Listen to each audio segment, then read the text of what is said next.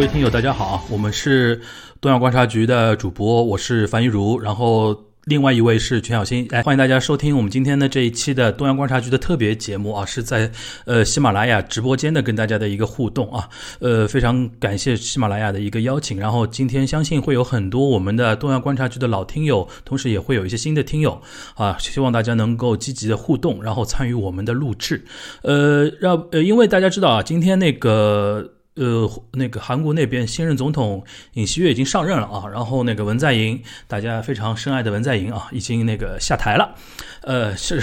退休了啊，因为韩国只能做一任嘛，退休了。呃，然后我们今天想跟小新来聊聊啊，就是尹锡悦。呃，最近这段时间的动向和他那个未来啊，执政的一些走向可能会怎样？然后我们再会结合一些中韩关系啊、日韩关系啊、美韩关系啊、朝韩关系啊，跟大家随便聊聊啊。然后欢迎大家在听的过程中积极积极的思考，然后最后我们会那个开放提问，好吧？小新，你要不先简单说一下，呃。其实从昨天就开始了，那个呃，那个就是就任仪式嘛，对吧？就是整个整个整个怎么说呢？整个流程，你先说一说这次的你的整体的一个感觉吧。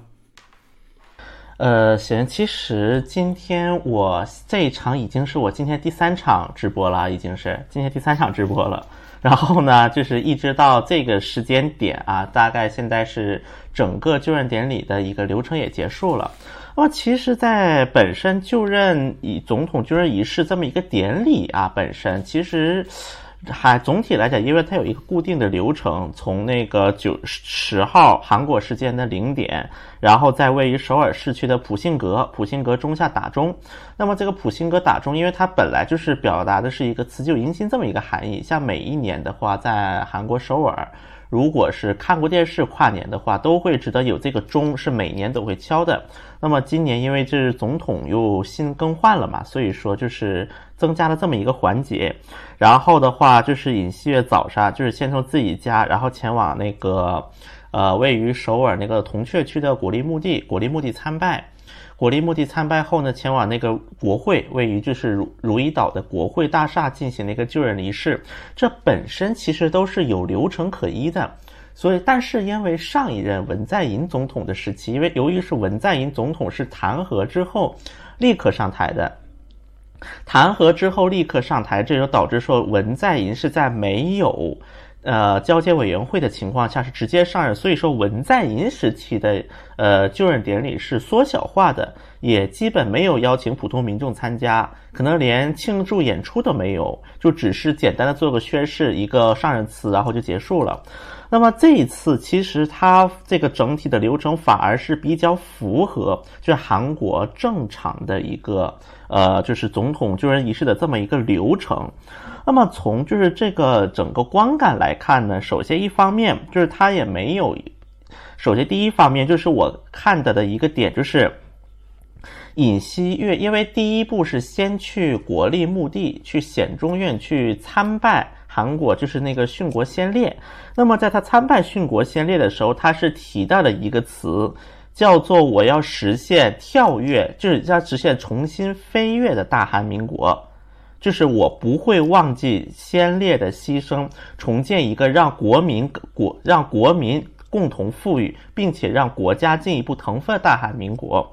然后再联想到这一次尹锡悦的一个演讲词啊，他其实这次演讲词当中，就是相比于文在寅时期，他可能更多提的是一个所一个团结，一个那么尹锡悦他其实并没有直接对于这个所谓的民众团结。呃，就是这些词语。那么另一，那么它主要是提的，比如说所谓的发展呐，一些价值观呐，一些复兴。其实这一段话就是乍看起来，我觉得有一点 Trump 那个味道，就是美国前任总统 Trump。因为美国大家都知道，美国前任总统 Trump 他提的一个 Make America Great Again，就是让美国再次复兴。那么到韩国这里，虽然说不一定是复兴啊，不一定用“复”这个字。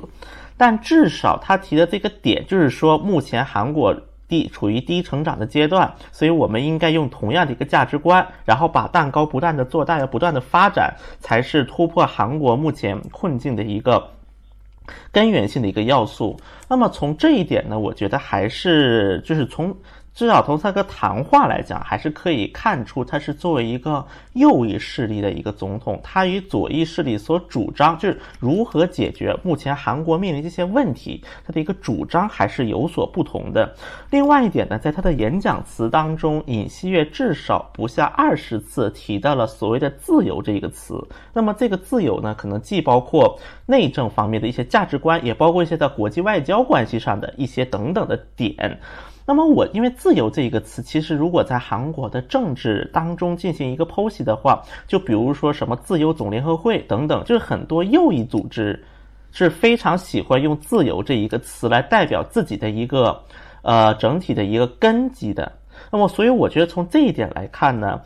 那么尹锡悦他其实这一段演讲，他是更加契合他的很多支持者。想要的一些东西，或者是想看到的一个东西，这是第一个让我印象比较深刻的。第二个就是我们都知道啊，尹锡悦他是宣布是搬出青瓦台的，并且宣布将青瓦台对外开放。为了这个事情，他还和那个前任总统文在寅可以说是有了一些纷争。那么文在寅。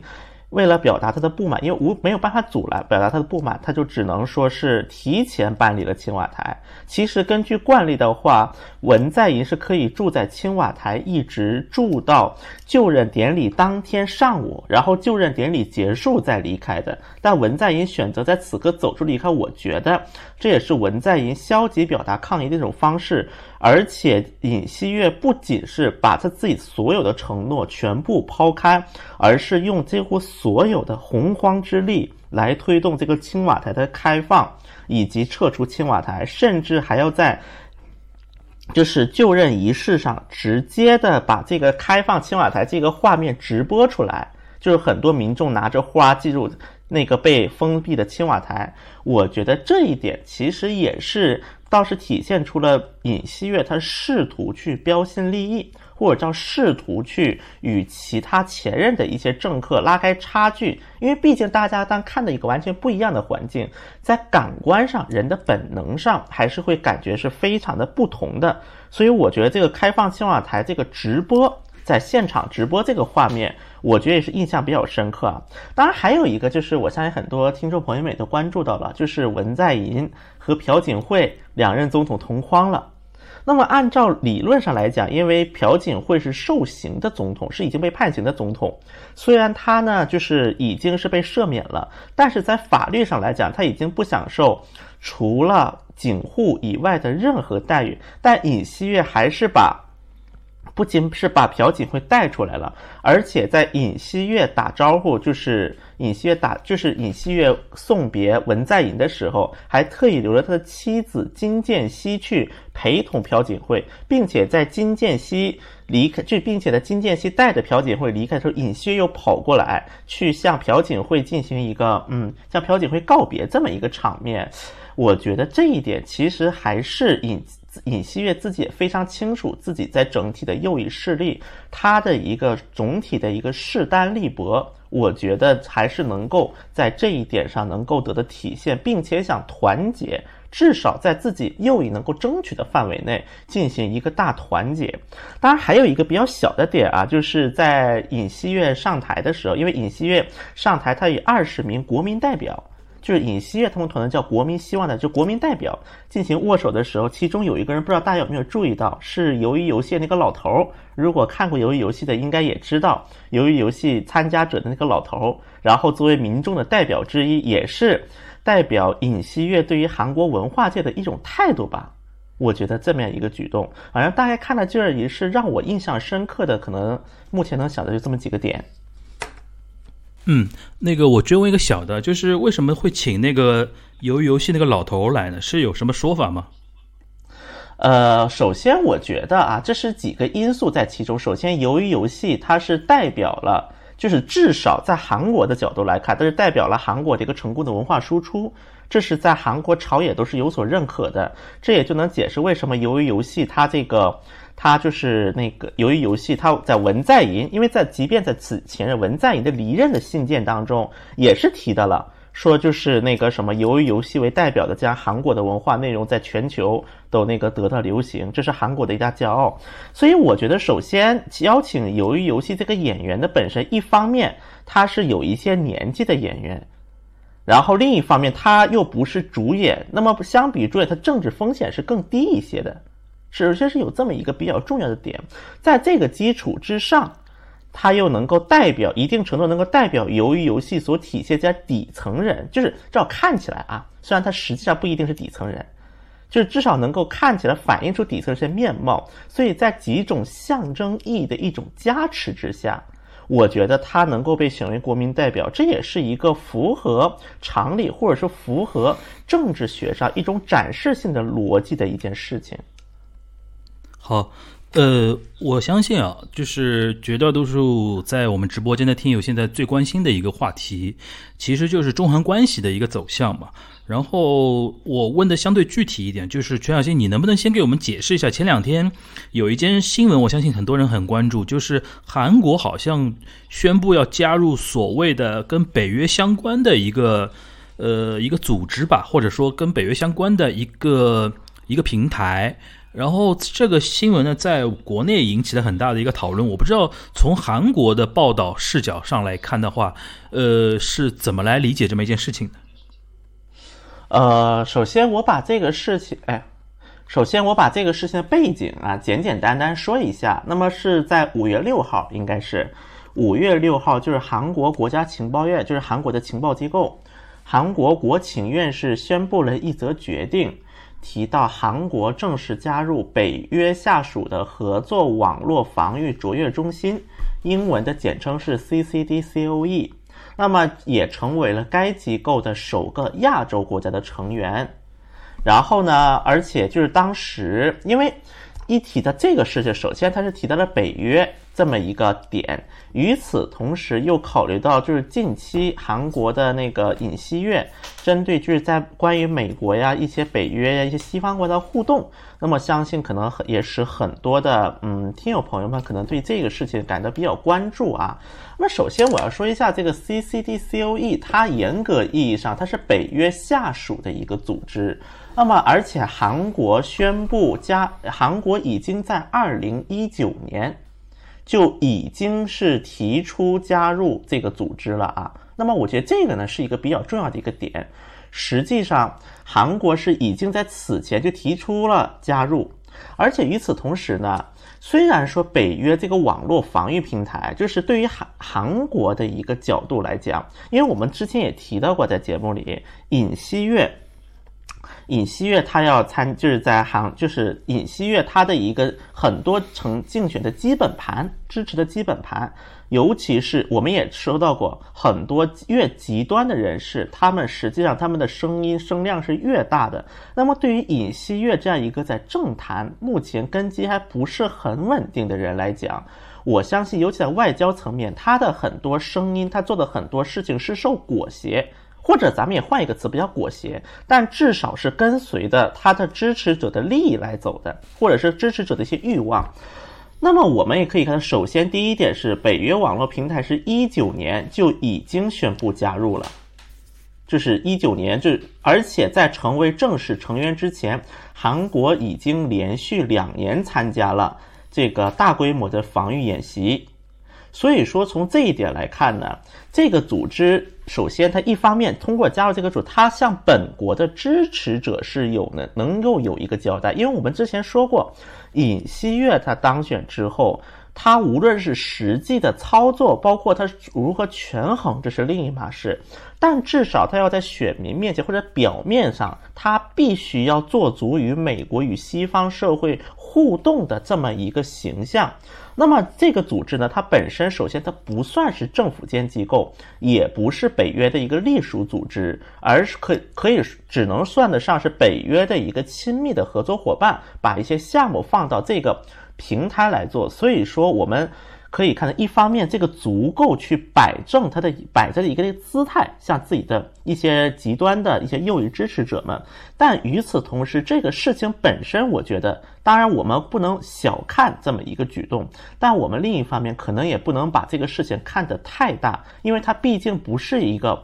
北约隶属的组织，甚至它连政府间组织都算不上。而对于韩国来讲，它一直以来是有一个对于网络安全的一个类似的这种防御体的需求。那么在这样的一个大背景之下，我觉得尹锡悦这在他的这个时期去加入 CCD COE，我觉得这个是个再正常不过的事情。呃，我大概能理解全小新你的意思，就是说大家也不要把那个这么一个事情看得过于严重。但是呢，就是说我想继续针对这个话题再问你一个有关于韩国那边宣传报道的一个，或者说国韩国国内舆情的一个话题啊，就是现在我们知道，因为那个俄乌冲突那个话题嘛。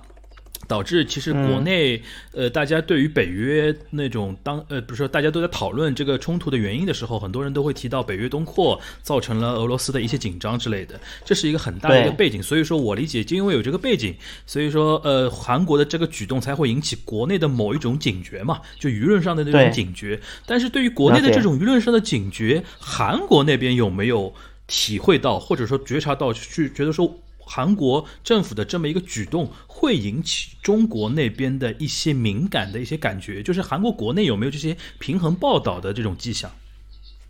我觉得，其实中韩关系有相当一部分原因是出在了。就是媒体这个，或者是舆论这个层面，这是我一直以来拥有的一个想法啊。因为其实这一卷举动，第一个，它确实会引起中国甚至一些周边国家的一些担忧，这是我们不能否定的。而且我像，因为今天像我们的那个国家副主国家副主席王岐山。是访那个访问韩国，并且会见尹锡悦的时候，也提到了一些关于改善中韩关系的一些构想啊。那么我相信韩国的一个执政执政者，至少是有一部分执政者是了解，至少是知道，就是这一系列的举动会如何会导致邻国的不安。但是在韩国的媒体角度来看，确实关于因为韩国的媒体整体受美。就是美国及西方阵营的影响是非常大的，可以说甚至这个影响的程度要远，甚至要大于韩国的官方、政府等等阶层受到美国影响的程度。就是在这样的一个大背，首先打开韩国媒体的报道，可能基本都是，比如说在关于俄乌冲突的话题，可能会都基本都是站在乌克兰的角度，甚至是北约的角度来讲话，甚至有不少连平时以。反华为那个什么主要目标，一些韩国网民可能有时候看不下去，都会说乌克兰出事儿，你这个记者，你们记者忙啥忙啊？有本事你们记者去打仗去啊！就是甚至有很多这样类似的评论。所以我觉得，当然这个有一个原因，是因为韩国媒体它本国本身它的一个视野是比较有限的，韩国媒体的一个驻外记者的一个体系。它也是不就可能像我国也好，包括美国呀等等很多全球主要媒体，它的一个派遣人都是操会当地语言的人，或者是对当地有一定了解的人会派出去。但在韩国媒体的很多驻外记者，他的一个派遣的基础是，可能不一定是会当地语言，比如说你在我们这个单位待了几年。然后呢，正好有一个出国的机会，你一边留学，或者是一边就是出去当出国当散散心、度假度个两年三年，然后再回来给你升一级官。基本上目前在韩国大多数大媒体的驻外记者是这样的一个岗位。所以说，在这样的背景之下，你对于这些韩国记者，当然韩国本身他们媒体行业的一个人才圈也相当内卷，可能他们英语确实很好。那么他们参考做关于涉外的报道，他们参考的很多就是西方媒体。根据西方媒体的舆论，再加上自己的一些本可能本身个人价值观等等的一些结合，就会导致韩国媒体会做出这样的一个报道。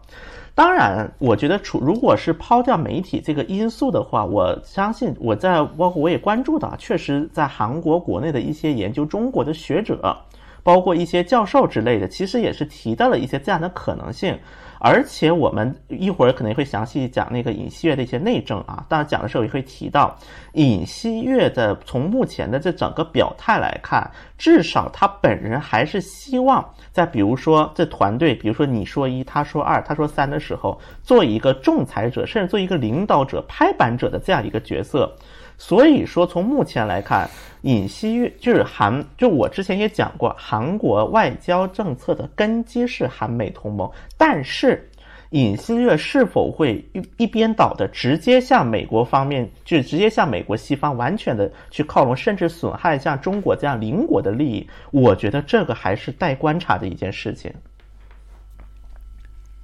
好。呃，你刚才已经提 Q 到那个尹锡悦的内政问题啊，就是你现在能不能从那个尹锡悦的呃执政现在要面临的几座大山啊，这如果有的话，跟我们稍微分析一下。因为像比如文在寅上台的时候，首先要面临一个呃怎么来呃纠正之前可能过于右的一些政策，尤其像比如说日韩关系啊之类的，对吧？呃，然后怎么样来处理那个朴槿惠的一个问题啊之类的。或者说怎么样来处理那个击毙，然后击毙又涉涉及到那个所谓内政里边的，比如说呃那个收入分配啊、公平啊、青年世代的一些机会啊，然后房地产啊之类的，这是我们这那个文在寅五年来我们听你说了也比较多的一些呃他内政上的一些大山哦。那现在横亘在尹锡悦面前的有没有这样类似的一些大山呢？首先，我觉得在对于尹锡悦来讲，他其实目前在内政方面最重要面临的一个问题，就是目前韩国国内的一种割裂的状态。那么我们在如果听过之前东亚观察局节目的听众朋友们，大家应该都知道，这一次尹锡悦是以很小很小的票差赢过了李在明，而且基本上自己都保住了自己的基本盘。那么其中包括韩国传统意义上，比如说地，比如说地域纷争，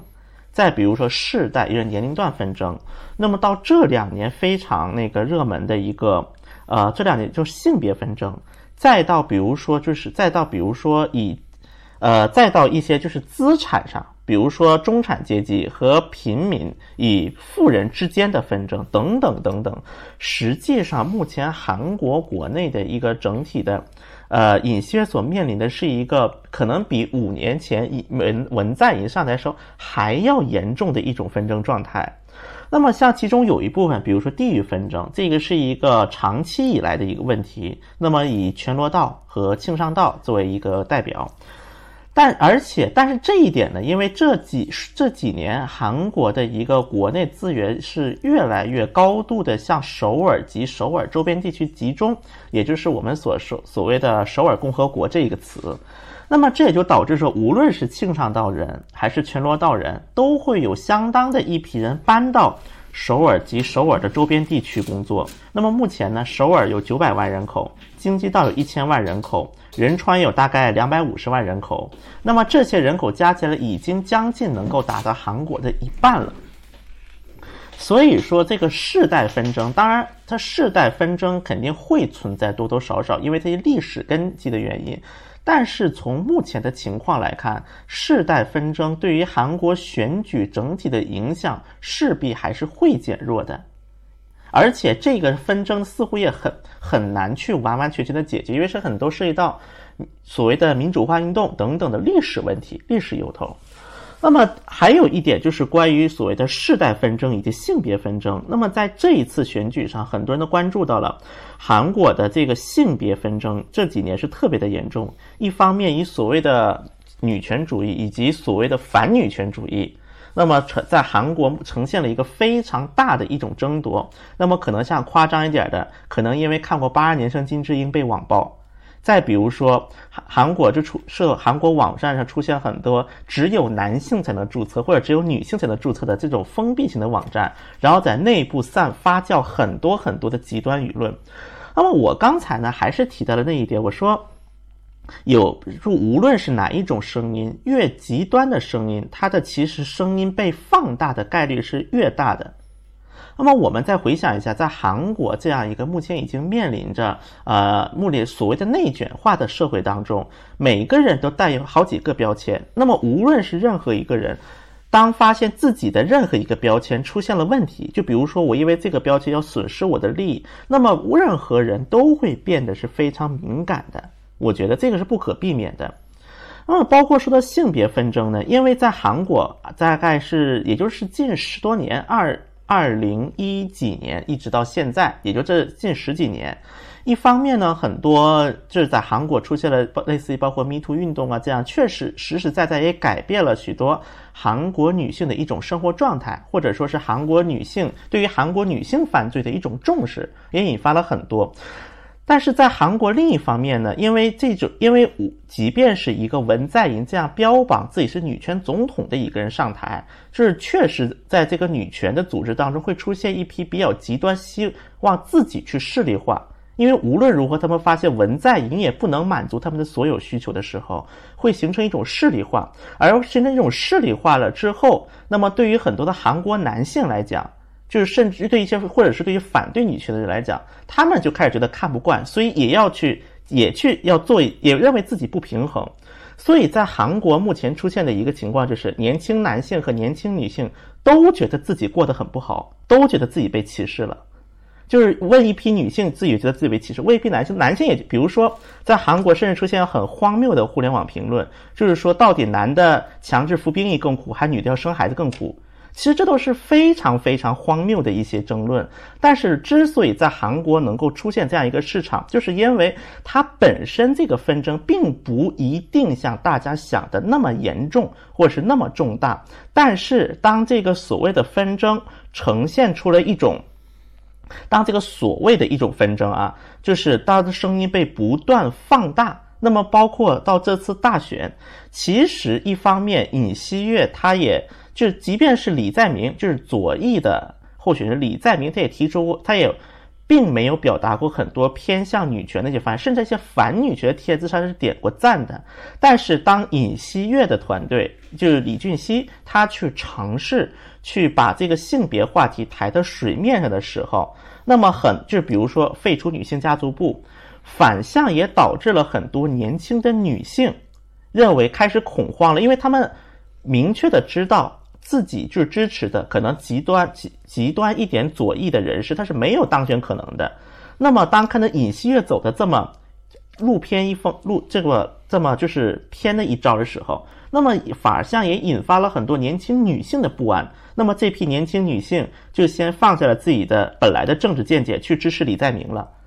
所以说，这个所谓的性别纷争，它其实是被韩国的一种环境放大了的一种纷争。但是，当它放大的一定程度的时候，在每个人心中的一个份额也就变大了。那么，尹锡悦他，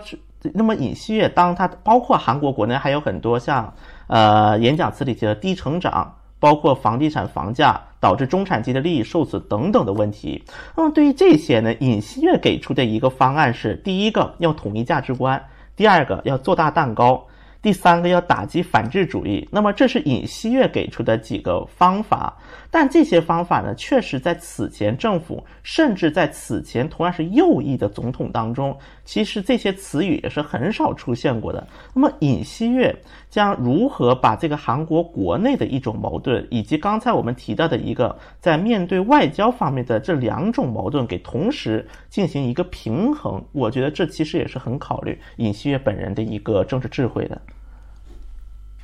好，那个进入到下一个提问环节之前，我提醒大家一下啊，呃，大家如果呃看着屏幕的话，帮我们点一下赞呗。就是那个屏幕上方那个鼓掌的那个地方，因为我我不太清楚这里边它推送的一个逻辑啊。如果那个可能是鼓掌的数量多的话，可能会帮助我们这个呃这个直播间的可见度可能会提高一点啊。呃，现在有四百位左右的朋友在线，大家记得呃空下来的时候可以帮我们鼓一下掌。呃，然后我们刚才小新已经提到了那个外交那个话题啊。呃，这次我们看到你刚因为刚才提你已经提到说我们的那个。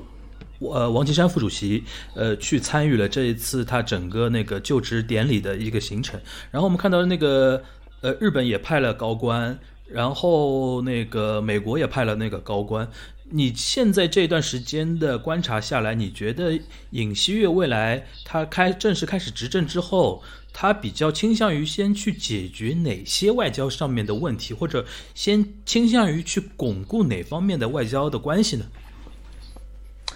啊。那么首先，刚才刚就是刚才呢，我提到了一个点，就是说韩国内部的一个社会不同阶层间的纷争目前是比较大的。那么正因为这些本并不大的纷争，因此导致在韩国有韩国社会上，包括韩国舆论上有一些话题竟然脱敏了。开始，那么这个脱敏的话题，其中一个就是关于朝韩关系。在朝韩关系这一块呢，这次尹锡悦他在那个演讲词上的一些表态呢，其实应该来说说说的并不像大家想的那样，就是会啊说什么我们那个不能容许朝鲜怎么怎么样。他提的一个点是，就是朝鲜只要无核化，那么韩国一定会帮助朝鲜改善民生。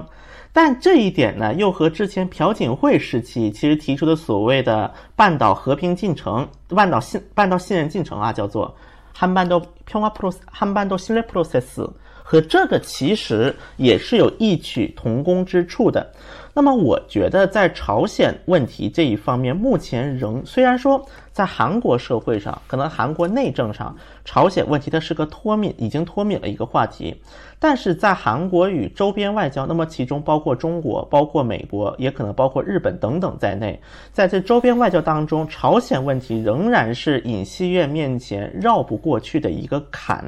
包括尹锡悦将尹锡悦会去如何去解决这个朝鲜问题。那么从尹锡悦这段时间的一个表态来看，当然最近来看，尹锡悦他可能不太会像就是他当选总统之前。或者说，我们也可以说是口误百出，或者是一个极端言论百出，等等等等这样的一个表态了。我相信，我也我也希望，这是尹锡悦他是真正已悟到了，就是一些在总统就职或者是总统在任的过程当中会面临一些复杂的问题，不能是靠可能一己之力或者几个人拍脑袋想就把它说出来。那么从他的一个整体的外交基调，我刚才也提到说，朝韩关系会是尹锡悦政府的一个重点。除此以外，尹无论是尹锡悦还是文在寅，还是韩国的任何一届政府，韩美同盟一直都是一个韩国外交的一个基础。韩美同盟是一个外交的基础，或者说外交的一个根基。但是如何实现这个所谓的韩美同盟，才是各个或者是实现的哪一步同盟？这个才是各任政府的一个不同之处之一。我觉得这一点我们必须要先明确，韩美同盟这个点是韩国基本上任何一个主流政党上台它不会大改变的。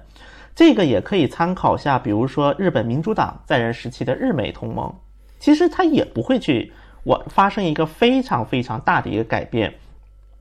而且我们从历史的角度来看，虽然说目前一方面也是他支持者的一种期望。另外一方面是他的外交团队的一种整体的走向，说就导致目前韩国与北约也好，包括与美国西方的一个互动是不断的频繁增加。但我们也要看的是从一个历史的角度来，目韩国它到现在为止至少还没有一任政府说是非常的极端偏向哪一方过。这是目前，这是这也是韩国外交的一个特色，也就是所谓的现实主义外交。在这样的一个大背景之下，即便尹可能尹锡悦他会去做更多的互动，甚至是签更多的一些协议，但是我觉得大家可以关注的是尹锡悦发布的第一份，也就是所谓的外交白皮书。尹锡悦团队发外交白皮书当中，是把他要就是布置萨德这个是删掉了，因为。大家都知道，尹锡悦在上任之前，他是提过的，说要追加布置萨德，要怎么怎么样，要怎么怎么样，甚至还说过一些对中国不太友好的话。但是在他的外交白皮书，这些话是全部被删掉的。甚至在尹锡悦的外交团队当中，也有个别几位是对中国还有一些了解的学者。再包括啊，呃，再包括我们在谈到。当然，我觉得可能改变比较大的，或者会出现在韩日关系身上，因为大家都知道，自二零一九年那个韩日之间爆发那个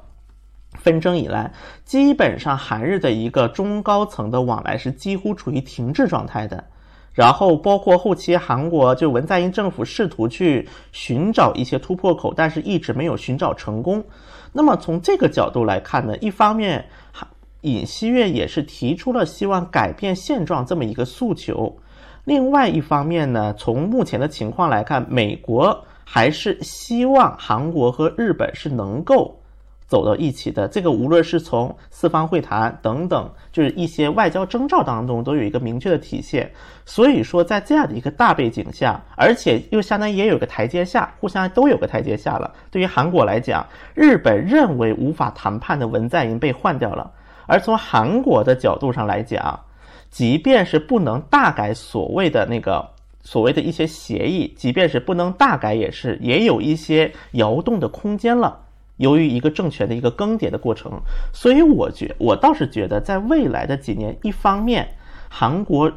如何去平衡韩美同盟以及中韩关系之间的这么一个平衡数；另外一方面，就是韩国如何将改善。如何将着手改善韩日关系？第三点就是对朝方面，韩国将如何与周边国家进行接触？我觉得这三个会成为尹锡悦政府，这是尹锡悦政府前期韩国外交一个值得关注的要点。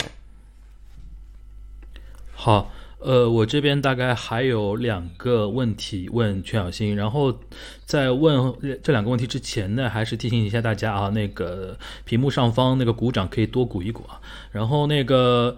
呃，等我的问题问完之后呢，就是可以，我们可以开放互动。呃，大家可以申请连麦啊。刚才好像有一位申请连麦，但是因为我们现在还在一个呃呃还在一个对谈的一个阶段啊，现在可能还还稍，请稍等一下，请稍等一下。等我两个问题问完之后，我们会开放一个连麦，好吧？呃，小新，我那个最后两个问题，第一个是，呃，我们知道那个尹锡悦是检察官出身嘛？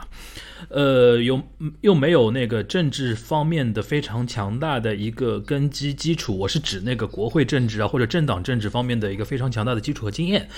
那这次他正式上台之后，未来除了他本人之外，呃，有哪些他的左膀右臂，或者说右派政党会跟他有怎么样的一个互动关系，或者哪些人可能会因此而上位？这种你现在可以大概跟我们来说一下吧。呃，说起这一点呢，其实，在尹锡悦刚当选的时候，国内有很多的自媒体将尹锡悦是表达为政治素人，但我对于尹锡悦一直用的词叫政坛素人。也就是说，就像刚才樊如提到的，其实尹锡悦他是在政坛政里，是国会呀、政府部门呢，他可能没有从事过。但是对于政治这个本身来讲，尹锡悦他可能并不陌生，尤其在处理内政方面，很多点他是并不陌生的。这也就能够解释为什么尹锡悦在宣布那个辞职、宣布辞职那个检检察长。检察总长之后，然后他的第一件事就是开始拜访一些右翼的媒体，拜访一些自由主义的那个经济学家，用这样的操作来表达自己要从政这么一个欲望。但是呢，尹尹锡悦懂不懂政治，这是一方面。但目前面对尹尹锡悦，他确实没有一个，应该说严格意义上没有一个非常坚固的一个议会的或者党内的派系。那么我们都知道，虽然韩国它不像日本这一样，可能派系能决定一切，但在韩国的尤其是右翼政党当中，这个派系是一直存在的。像最早的亲李明博和亲朴槿惠之间，就像两个党一样的互相打、互相斗。再包括到后来亲朴和非朴，然后非朴呢后来又打了亲朴一巴掌，导致朴槿惠退党之后，亲朴一度没落了。就是有这么几个环节在其中。所以说，从这一点来看呢，尹锡悦他实际上是属于一一种，因为我们要知道，闺蜜干政这个事件，一方面是影响了右翼政党支持率，另外一方面影响了民众对右翼政党的信任，同时也影响了右翼政党的人员人才库。即便是右翼政党内部，也没有什么拿得出手。虽然可能很多人确实想换掉文在寅，但一直以来也没有一个非常合适的人物能够拿得出手。那么可能最多拿的是红准标，但红准标一方面他在一些，呃普通民众眼里的形象比较差。另外一方面是红准标过于非主流了，就是在党，他虽然是从政了很久的老政客，但是他不受任何人控制，几乎是在党内是属于一种非常独立的一个个体存在。所以在这样的一个背景之下，尹锡悦他一方面曾经是以曾经是文在寅的左膀右臂，但弃暗投明了，被文在寅这样一个，呃，可以说就被文在寅这样一个在他们眼里的一个邪恶的存在，从他们那里脱身，弃暗投明，投奔光明了。这是一个多么，呃，还是一定程度能够打动人的一个打动右派之士的一些故事。他有故事，又有经历，他是一个。刚正不阿人设的一个检察官等等等等，这也就导致说很多的实际上国民力量党有很多的势力是投奔了，或者说是投靠了尹锡悦，甚至用他们的力量在党内投票当中是让尹锡悦打败了洪振彪，成为国民力量党的候选人的。首先，这有一个大前提存在。我们知道洪振彪，他其实在韩国就右派政坛当中还是属于一个常青树般的存在，但而且他在那个党内候选人选举的时候，在民众民调，洪振彪是赢了的，但是靠党内党员的投票，尹锡悦是成功翻了盘。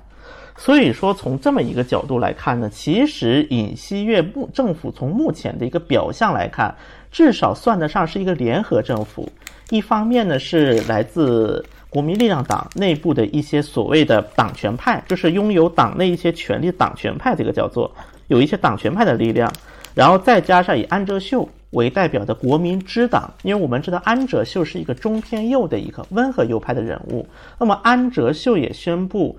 并党并到了引就是国民力量党之后，那么安哲秀这也是一一股势力。除此以外呢，还有一批此前曾在民主党，但是比现在民主党的主流意见偏右的一些，可以说温和，甚至是靠中间的一些左派。那么这里也有一批人在那个国民，在那个目前的国民力量党内部。所以说，实际上尹锡悦在没有自己的一个稳固的政治根基的情况下，是靠这三批右派。可以说都是一个右派势力一个大联合，甚至是包括亲朴槿惠的人等等在内一个大右派的联合，所以我们就可以看到为什么尹锡悦对于朴槿惠一直是显示出一种毕恭毕敬的姿态。我们也能就能够解释为什么目前从目前的角度来看，尹锡悦任命的很多官员都是很多在国民力量党内部的一些老人物，比如张张地远。那个常介问，就有确实他是有相当一批的人物，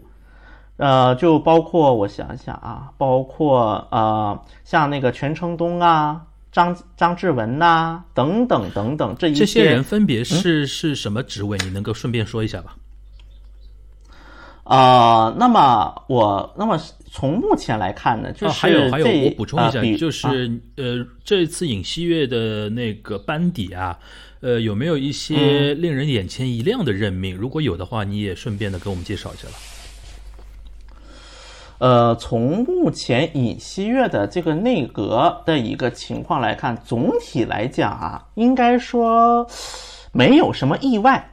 我可以说的可能比较直接一点，没有。首先，这个班底是没有女性的，女性人士是一个都没有。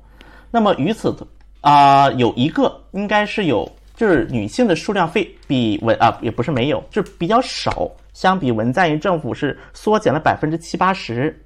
这是第一点。另外一点，从目前的一个整体的人选来看，除了目前的国务总理韩德洙，因为国务总理韩德洙是曾经在呃金大中和卢武铉时期担任过官员的一个。担任过就是高级别官员的一个人物。那么尹锡悦在任命的时候，他的一个说法也是说，我任命韩德洙是为了表达我要与民主党那个合作的一个欲望。但是当然，民主党呢不认这个账。民主党认为呢，他这个韩德洙已经是一个偏向右翼的人物了，已经是温和右翼的范范畴了，属于就是刚才我提到的三股。国民力量党内部的力量当中的最后一股，就是少数的。他虽然可能还是偏进步派一点点，但是他从政治上投靠了右翼的这一批人物。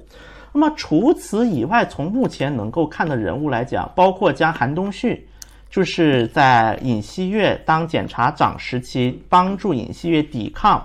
检察改革的这个韩东旭，把韩东旭弄到法务，就司法部部长的这样一个职位，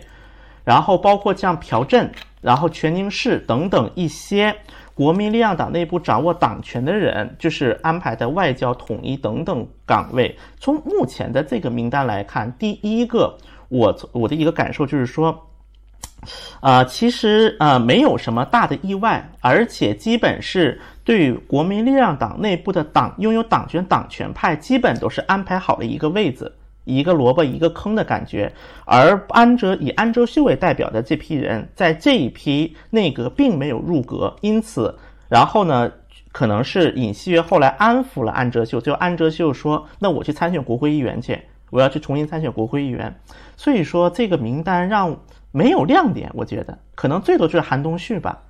其他我觉得没有什么太多亮点可言了。好的，就是老套的一个名单。好的。呃，最后一个问题啊，然后那个全小新在回答最后一个问题的过程中，大家可以举手发言了啊，然后我会先点几位，然后加入，然后我会一个个请你们来那个提问，大家可以先想一想，然后随时在全小新的发言过程中随时举手，我会通过，好吧？呃呃，最后一个问题就是，呃，全小新那个我们还比较关注文在寅嘛。他现在下台之后啊，就是未来你觉得文在寅还是那句大俗大俗的问题啊，非常俗气的一个问题，就是文在寅能不能逃过韩国卸任总统的魔咒，就是要么被关，要要么自杀这种。从目前的一个情况来看呢，啊，就是虽然说尹锡悦把青瓦台、把总统府是彻底的搬走了。但是青瓦台的魔咒，我的意见还是并不会认为青瓦台的搬迁，甚至是风水的变化，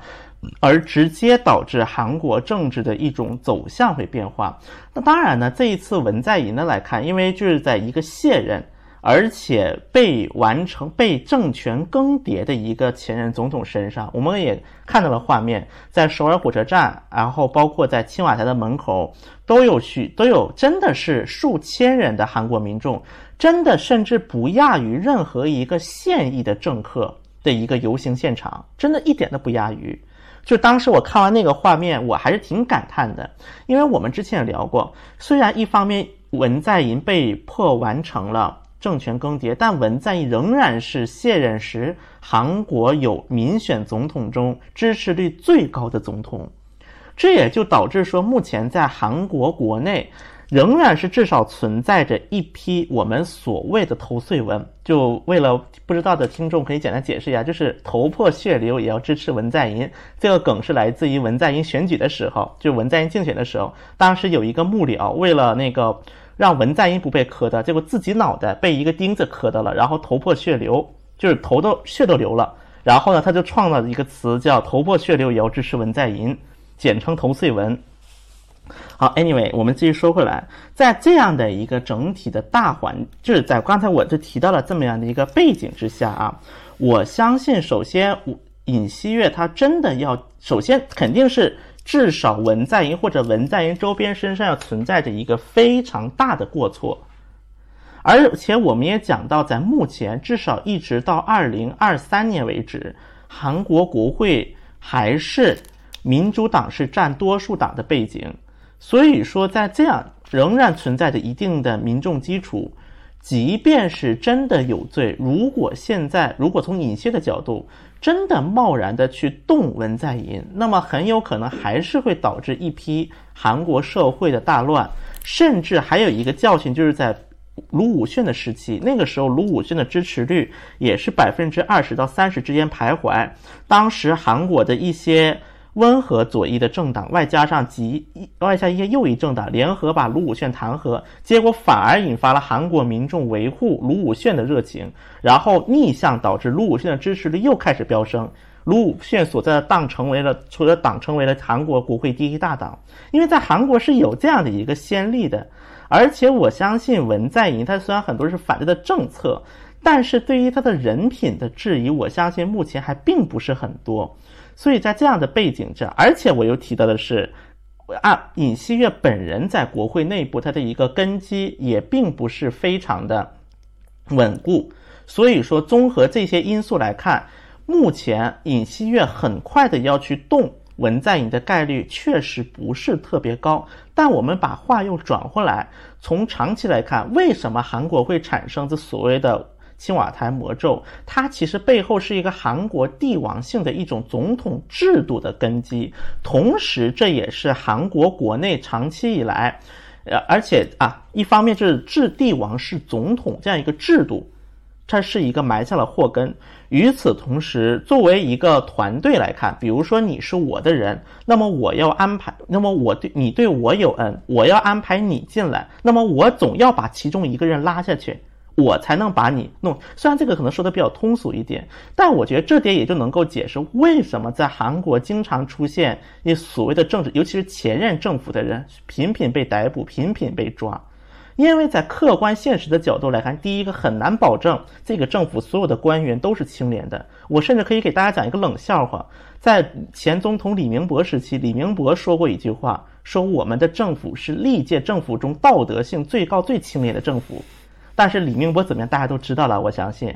所以说他就是这个，所以说本身不能保证所有人都是干净的，而且外加我刚才跟你跟大家说那个很浅显的道理。所以说韩国是否真的能完全断得了青瓦台魔咒？我觉得这可能还是要时间证明，以及制度的一个不断改革来证明。好，那我说这些吧。好，呃，非常感谢全小新啊，我们大概花了五十分钟左右的时间，呃，先让全小新从一个比较。大的一个框架跟我们说了一说，呃，就是尹呃尹锡悦上台之后所要面临的内政外交的一些课题和文在寅他未来可能面临的一个前途啊，呃，那我们现在开放提问啊，在那个提问过程中呢，我先说一下，希望提问的听友呢，就是先自报家门啊，比如说你的 ID 啊或者昵称说一下，然后尽可能简短。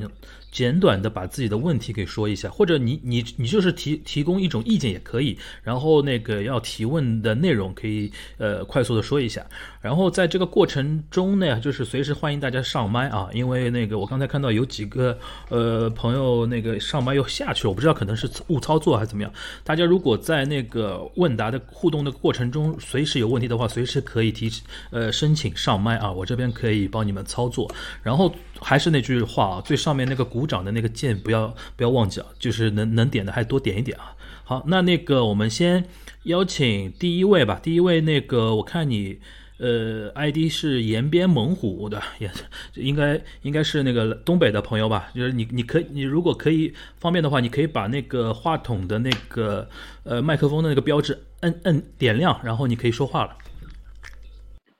啊，你好，那个我人。现在在我，我人现在在韩国，我想问一下，那个以色列他那个上去之后，以色列他上去之后，那对于我们这些在韩务工的人来说，他他会不他如果说是有很多人都说他是青梅党，那的话对于我们有没有什么在韩务工的人来说有没有什么危害吧？我想问一下这个。呃，因为我自己也有不少的朋友在韩国，包括务工啊、留学呀、工作呀等等等等等啊，也有很多来问过这个问题。其实对于这个问题呢，啊，我是持一个，嗯，至少从第一个，即便我们退十，我们先退十万步，按最坏、最坏、最坏的打算来讲，他可能真的明天要推出什么不好的政策一大堆了，不利于中韩友好政策一大堆。即便是如此，我相信也很难在这么快的时间完成，因为这一点，我觉得韩国和美国等等国家有一个区别，就是在于目前就是可能在美国啊，在美国的朝野可能说，比如说做出推一些反对中国的政策，可能成为一个所谓的政治正确，但是，至少在韩国的政界目前还没有到这一步。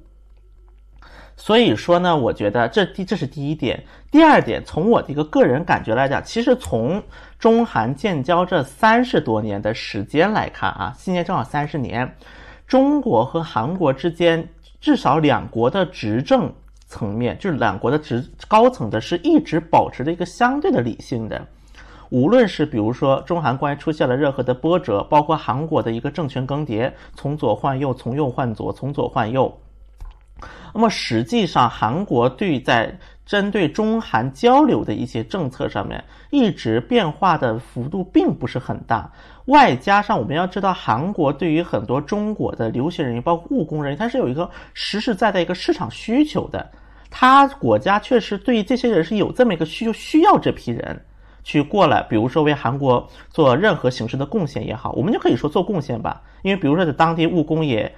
变相拉动了当地的一些，就是尤其是三 D 产业，就是一些就所谓的脏乱差吧，所谓的，当然我可能说的比较直接一点，就三 D 产业。也拉动了很多这一方面的就业，所以我觉得从一个现实的角度来讲，除非退十万步，尹锡悦真的是一个特别不理性，或者是特别不会为本国利益考量的人。如果不是如此的话，我相信对于绝大多数遵纪守法的中国人，在韩国生活的中华人来讲，那么尹锡悦的当选。并不会是，尤其在中短期影响到他们的一个整体工作生活。当然，如果中韩关系受到影响了，那么从中长期来看，比如说他的机会工作减少，包括比如说会导致一些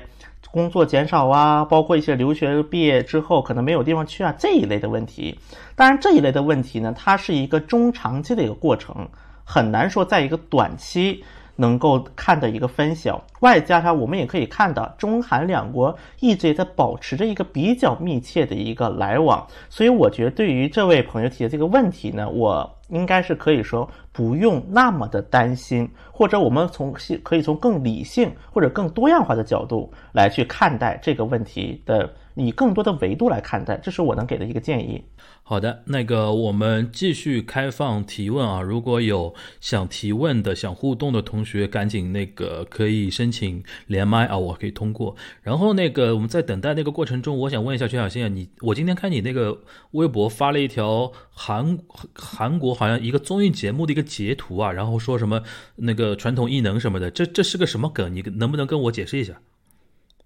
啊，这个梗的话，其实我呢，就是这，反正我其实以前那个写过一篇公众号，说过，就是韩国的政客对于算命这个事情，他是有他的一定的，应该叫追求吧，应该叫做。当然，可能也是因为韩国政治的一个环境，就像我们说的日本政治，我们会有一些固有的印象来出现嘛。其实我们如果提到韩国政治的话，这个算命的这个大仙儿、大神，他是一个离不开的话题。那么其中呢，也真的有一些所谓的大仙也好，大神或者法师，在那个与政客产生了一些来往，包括在朴槿惠闺蜜干政当时也有过这样的所谓的一些疑问过嘛。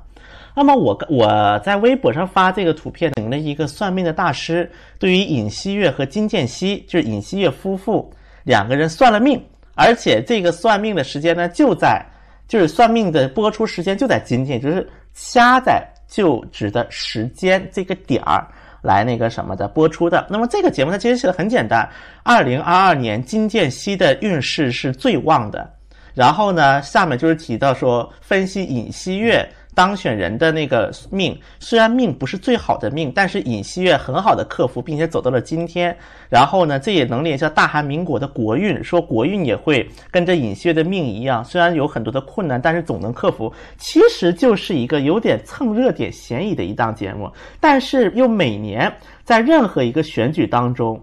很多韩国的电视台一些综艺节目，甚至是一些访谈节目，都会邀请很多所谓是比较名人的大神。那么，请这种大神两个人，第一个是因为社会上确实有一些人是认同这个东西，甚至是试图想相信这些东西，所以说就会请他们过来说啊什么。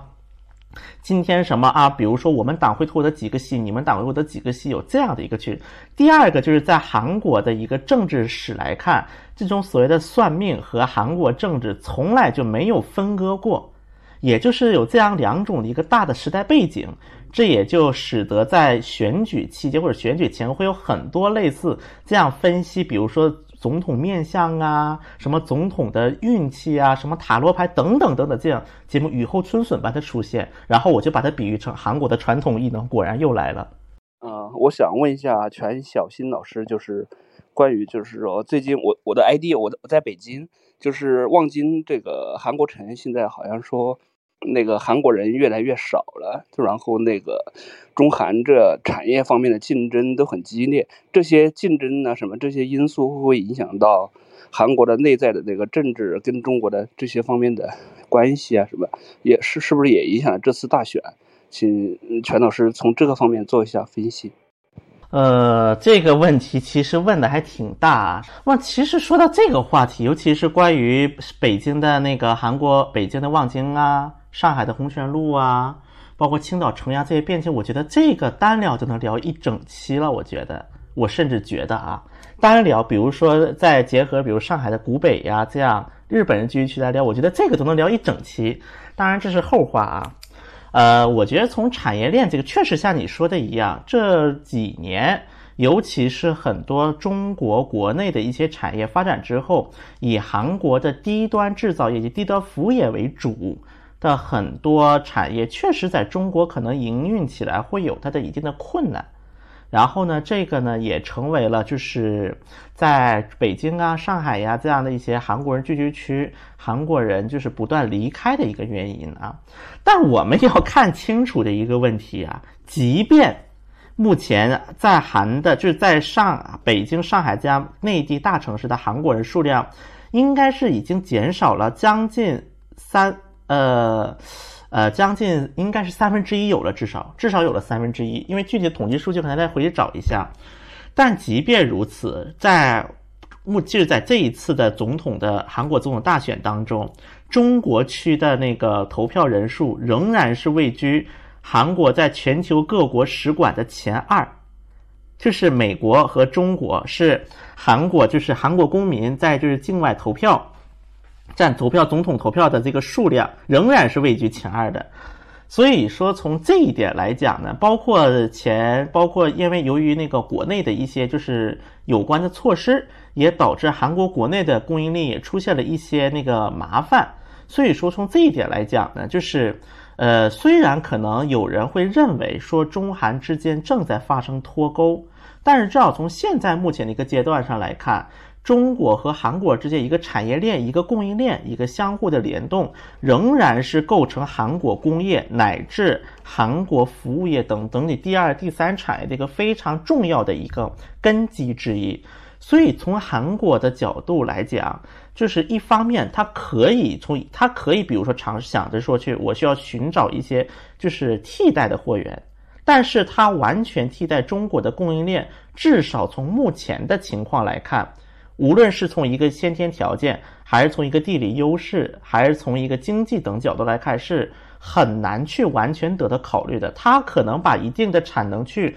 往下转，但是它很难完全的去抛掉中国的这样一个产业链。但而且我必须要说的一点是，无论这一次选举，无论是左翼还是右翼，其实在呃一些外交政策，包括在全球产业链、供应链方面，政策是雷同的，几乎是。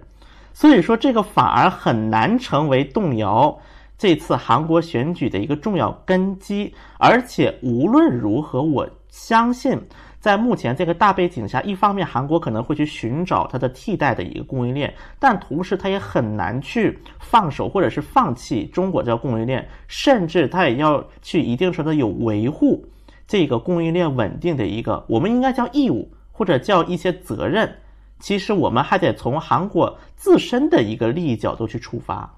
我觉得这个角度从这个看可能会合适一点。就是我看社交媒体上面说，呃，青瓦台那边呃好像是关闭了社交请愿的这个功能，然后这个会不会是一个什么信号？然后表明，呃，韩国新总统，呃，或许在未来他对国内发展的一些嗯有什么新的不一样的想法？然后这是第一个问题。然后第二个问题是，就是呃，我们都知道韩国的科技发展水平其实是，呃，不得不承认其实是领先的。呃，我想问一下，就是目前我们的新总统对于未来韩国呃这方面的发展，或者说韩国的新总统想把韩国变成一个什么样的国家，就是我对这个其实比较好奇。好，那么首先回答关于国民请愿这个话题啊，那么国民，那么确实国民请愿呢，就是这个网站已经在二二年的五月九号中午十二点是正式宣告关闭了。那么我们我觉得啊，我首先觉得尹锡悦他并没有沿用，因为我们知道像美国白宫其实也有类似的一个网站，而且无论是更迭政党，它都会一直维持下去。但是在韩国这个国民请愿，它并没有维持下去。当然，我们说国民请愿，它的本意肯定是好的，就是希望可能民众给官方留言呐，然后达到比如说二十万条或者几万条签字签名之后，就总统会回复会重视，这么一个初衷是好的。但是也不得不承认，这个国民请愿在一个实际运作当中呢，一方面也是存在着一些副作用。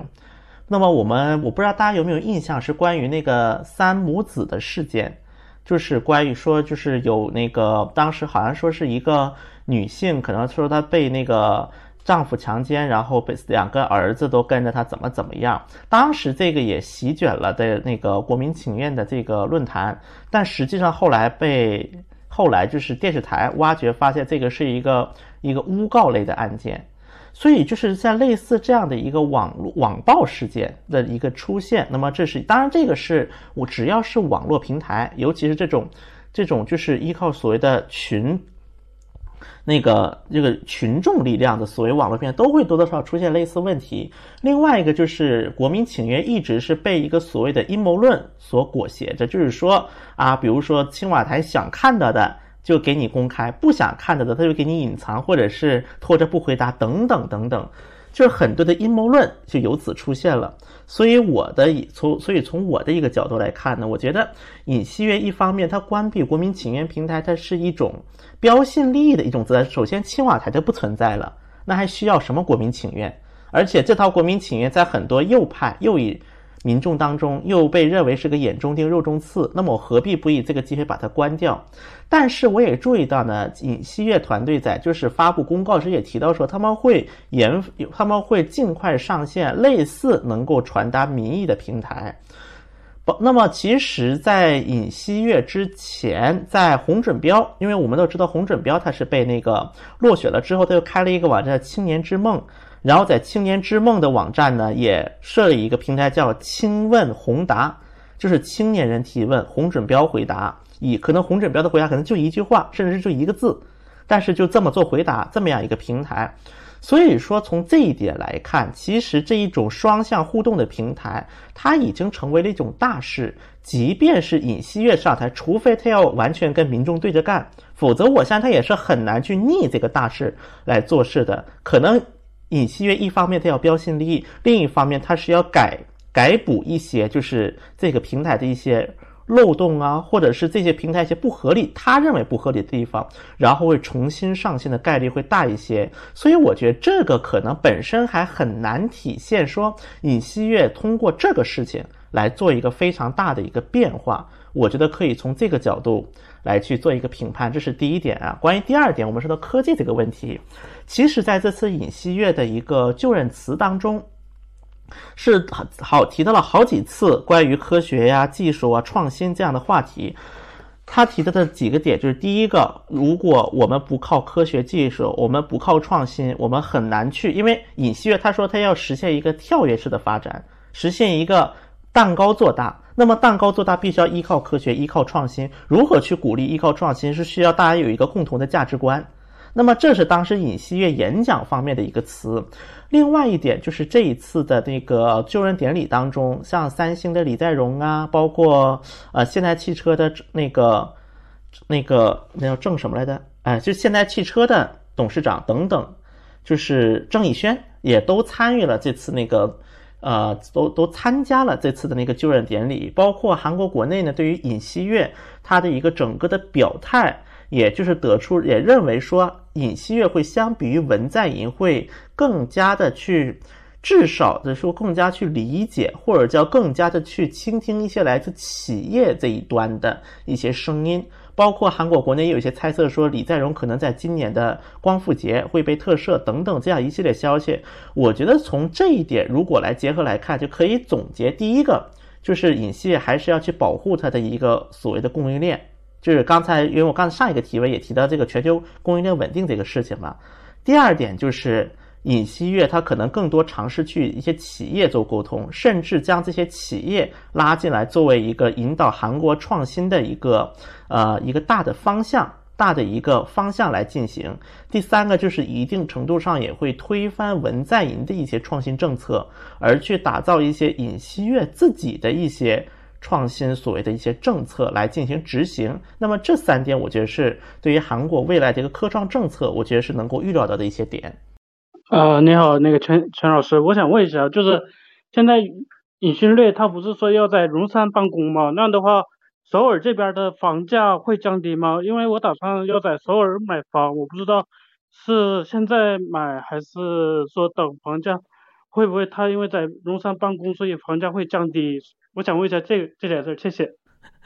呃，那个全小新回答之前，我先跟大家呃说一下，就是我们这个节目还是呃呃。先做一波广告啊！那个，如果今天第一次听我跟全小新对谈的话，大家可以关注一下喜马拉雅上面一个叫东亚观察局的播客啊。每周五我们会有新的节目，都会聊一些日韩的一些话题，可能会有一些新的听友进来。呃，然后我为什么强调这个呢？就是我们我们我跟全小新还有另外一位主播呃沙老师，我们三个人都是传媒啊，然后学术方面的一些人。然后刚才那个问题，因为涉及到房地产投资这个话题，呃，我们只能说全小新你只能。给一点参考意见啊，不作为任何权威的意见啊。呃，关于房地产，这当然具体它一个地块价格这一块呢，可能咱们确实也没有一个分析的能力。但像龙山这块地啊，我们只说龙山这块，它其实确实面临过很多的波折。像之前右翼政府的时候是推进过永山 New Town，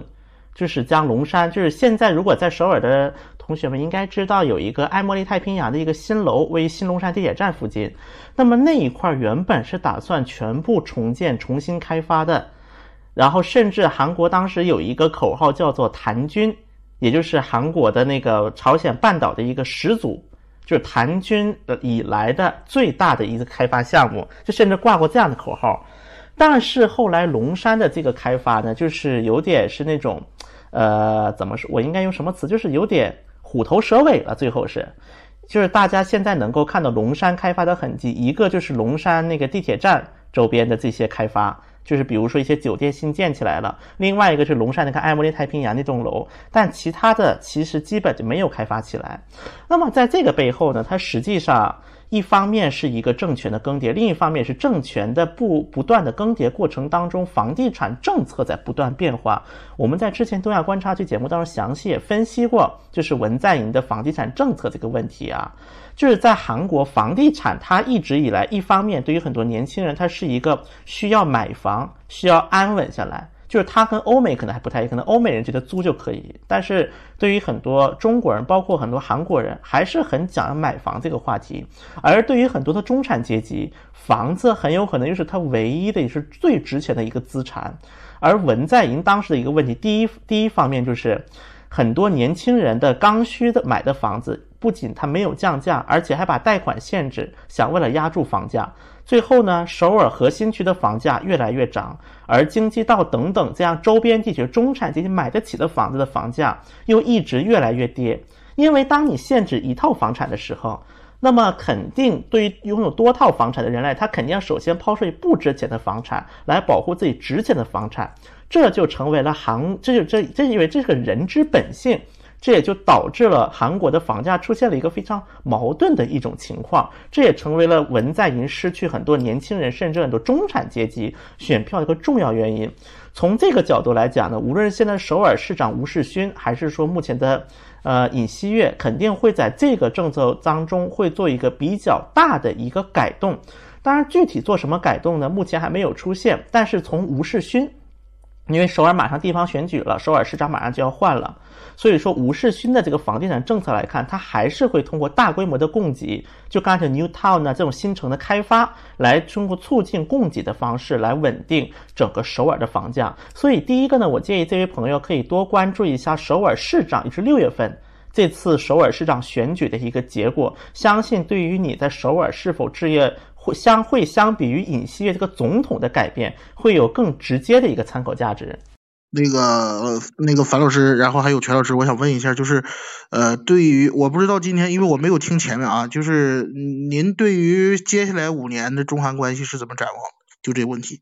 呃，我觉得我是比较同意全小新刚才在。呃，因为可能苏利特同学刚才那个没没听啊，待会儿待会儿你那个可以关注一下，就是我们周五的那个东亚观察局会把完整版上线。就全小新刚才在前面的论述中提到的，就是因为韩国还是一个，呃，他有他所谓的大局嘛，所他他所谓大局就是他韩美联盟的问题，然后半岛的问题，这两个一定是他那个外交的两个主轴。然后至于中韩关系，他现在肯定也知道。没有办法恢复到之前那么好的那个状态，但是可能对于尹锡悦来说，他想做的应该也是止损吧。这一点我觉得他跟文在寅不会有什么太过于本质上的区别。然后同时呢，我个人觉得说，尹锡悦给我感觉他会更倾向于是说先解决日韩的一个紧张的一个关系，因为只有当日韩的关，因为如果站在韩国人的视角来讲的话。其实解决了日韩关系日韩互动好的话，其实中韩互动也会好，因为中日韩真的是一个非常微妙的平衡关系。我们经常说什么中日关系靠韩国，其实韩国也知道啊，就是中韩关系也要靠日本，日韩关系也要靠中国，就是大家互相之间都是一个非常微妙的一个互动的一个关系。所以说，我觉得现在能够看得出来的话，因为。就像全小新刚才说的，因为日本对于尹锡悦也寄予厚望，因为他们会觉得说左派政权的文在寅是肯定没法打交道了。这现在过了五年，终于来了一个右翼的右派的一个政治家当了呃总统，新的总统，所以说肯定这段时间他们会摸索一个良好的互动关系。那一旦日韩关系发生一个破冰的话，我相信。中国这边也会引起一些行动和一些警觉吧，对吧？这是我的一个个人的一个观察。然后那个全小新，如果你针对那个中韩还有再补充的话，可以再说两句。呃，我其实我觉得，其实我想说的呢，刚才樊如也说的已经比较明了了啊，我觉得。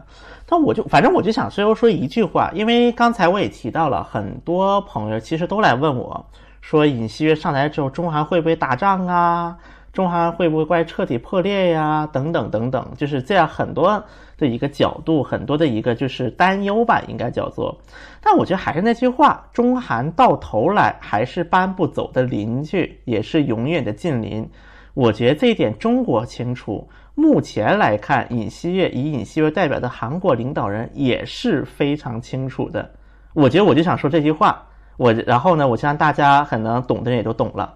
嗯，然后最后针对今天这次这个针对尹锡悦这个上台的这个呃直播这个话题啊，你最后再呃给我们简单总结几句吧，我们就下播了。OK，那么其实因为我们就是看到在尹锡悦刚刚上台的时候，由于国内啊对于尹锡悦他整体的了解可能也并不是非常的多，信息量也不是非常大，所以一度呢也引发很多，比如说我们那些很多自媒体呀，很多人就是对于尹锡悦就是有一种。要不是一种就是很盲目的一种心态，无论这种心态是盲往好的方向的盲目，坏的方向的盲目，就会一种很盲目的心态来去看待这个事情。但我觉得，其实我们分析到这里，包括我们也说了这么多，包括今天我们也看到了尹锡悦的这整个做的这些说的这些话，做这些事情，至少到现在来看，这诚然方向上会有一些的变化，包括就是在内政啊，在外交，它方向都会有一些变化。但是这个变化，一方面是不是需要值得我们那么的恐慌？然后呢，另一方面就是我们在接触信息的时候，很多时候，就是这个话我以前说过啊，很多时候接触信息还是需要去更理性的去接触更多的信息，然后再对一个人下判断，就不要过于着急的。给一个人打上标签，我相信这个对于真正的去理解这个国家是没有太大的好处的。而且我一直认为，无论如何，就是中国和韩国之间还是有互相可以借鉴的一些东西和成分的。包括韩国面临的一些社会问题，至少在未来中国的发展过程也能通过这些问题来得的一些启示，得的一些启发，成为我们中国发展的一个呃一个就是养分吧，应该作为。所以说，从这个角度，我希望能够更加理性，去更加多元的去理解这个国家，包括这个国家发生的一些事和这个国家的一些人。可能这个就是我对这尹锡悦上这一段时间观察的一个想法吧，个人想法。好的，非常感谢全小新一个半小时左右的跟我们的一个讲述和一个互动啊，呃，感谢今天现目前还在那个我们直播间的呃两百多位听友，不管新老听友，我还是提醒大家一下啊，本周五上线的东亚观察局最新一期节目将会是我们今天聊天内容的音频版的完整版。如果你是中间进来的，没想听完整版的话，可以在喜马拉雅平台搜“东亚观察局”订阅收听，然后期待周五的节目上线。呃，然后像类似于像这样的那种直播连麦的那种形式，未来我们东亚也会根据实际的情况，如果有那个呃重大的新闻事件突发的话，我相信我们还会跟喜马拉雅进行这么合作啊。然后那个感谢大家一个半小时的陪伴，然后感谢全小新啊。呃，我们今天的直播可能就到这边，要跟大家 say 拜拜了啊。然后那个感谢大家啊。最后如果有余力的话，帮我们那个顶上还帮我们那个鼓一下掌。呃，全小新，最后我们跟大家 say 一下，呃，say 一下 goodbye，然后我们就下播。好，谢谢各位听众朋友们的陪伴，我们下期再见，拜拜。拜拜。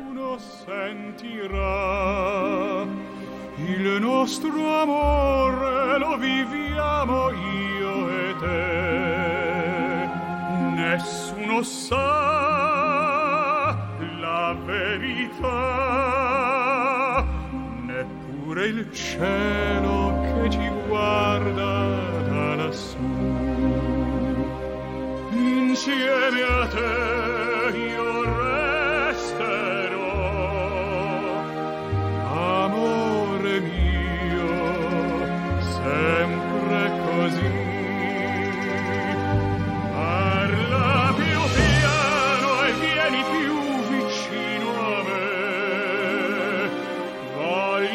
sentire gli occhi miei dentro di te. Nessuno sa